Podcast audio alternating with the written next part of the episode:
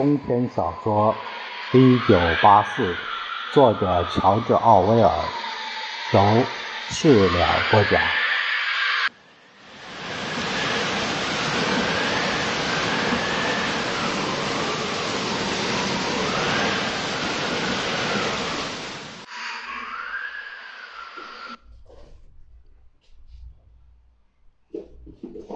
新话。是大洋国的官方语言，也是应英社及英国社会主义的意识形态而生的一种语言。到一九八四年为止，还没有人能叫新话作为唯一的交流用语。演讲和写作都是如此。《泰晤士报》的社论是用新话书写的。但那是只能由专家写就的经典，预计要到二零五零年，新话才能最终将老话，或者是我们话说的英语取代。与此同时，他正逐步扩大自己的影响力，所有党员都倾向于使用新话，且越来越多的。在日常生活中运用新话词汇以及新话语法。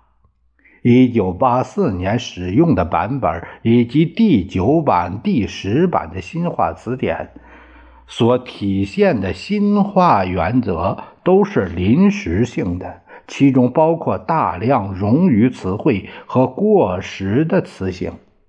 所有这些都会在未来予以废除。最终也是最完美的版本是第十一版新话词典。在这里，我们所关注的即该版的新话词典。新话的目的不单是为英社的拥护者提供一种表达世界观和思想习惯的媒介，更是为了让其所有。思想模式都成为不可能。他的职责是在新话被采用，且所有人都将老话遗忘后，异端思想，也就是那些违背应社原则的思想，从字面上来说就不可能被想到。至少在思想依赖于词汇的情况下是这样。新化词汇之所以采用这样的构建方式，是为了让党员能够准确且微妙地表达出他们的正确意图，同时将其他含义和通过间接途径获得这种含义的可能性全部排除在外。要达到这个目的，部分是靠新词汇的创造。但主要是靠废除不合适的词汇，以及清除残留下来的词非正统的意义，尽量大可能的取缔它们的另一层含义。举一个简单的例子：“free” 在新话中仍然存在，但它只能用在一些语句中，比如说。This dog is free from lice。这条狗的身上没有跳蚤。或者，This field is free from weeds。这块田里没有杂草。而不能用于 political free，政治自由，或者是。Intellectually free，学术自由，因为政治自由和学术自由，即使作为概念，都不再存在，所以必须不能以冠以名称，而不只要禁止使用确实包含异端思想的词。词汇的数量也被认为是为了减少而减少，但凡可以被省略的词都不允许存在。新化的目的不是扩大词的思想范围，而是将词的思想范围缩小，通过将可供选择的词的数量削减，间接的达到这一目的。新化的基础就是今天为我们掌握的英语。尽管一些新化句子，即使不包括新创造的词汇，对现在正使用英语的人而言也很难理解。新化词汇包括三大类：A、B、C。分别讨论一下这三类词汇，相对简单。至于该语言的语法特点，可以归入 A 类词汇的讨论中，因为这三类词汇都是用相同的语法规则。A 类词汇，A 类词汇包括日常生活用词。例如吃喝、工作、穿衣、上下楼、乘车、种花、烹饪等，几乎全部由我们现有的单词组成。例如打、跑、狗、树、塘、房子、田野等。但和今天的英语词汇相比，它的数量已十分稀少，含义也被严格限定。所有模棱两可、含混不清的意义都被清除。只要可以，该类别的新化词汇都表达的是单一明确的概念，可以被简单的看作一种不连贯的声音。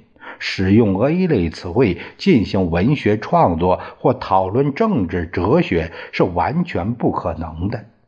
它只起到表达单纯而目的明确的思想的作用，通常只涉及具体的事物和身体动作。新化语法有两个特点：第一个特点是不同的词性几乎可以互相替换，任何一个单词就是原则上甚至适用于像 if。或 the 或 when 这样非常抽象的词，都可以既做动词又做名词、形容词、副词。若词根相同，动词与名词就不存在形式上的区别。该规则使得若干旧词词形被禁止废止，比如 thought 思想一词。在新话中就不再存在，被 think 取而代之。后者既可以充当名词，又可以充当动词。在这里，人们无需遵守语言学的原则。某些情况下保留原有的名词，某些情况下又保有。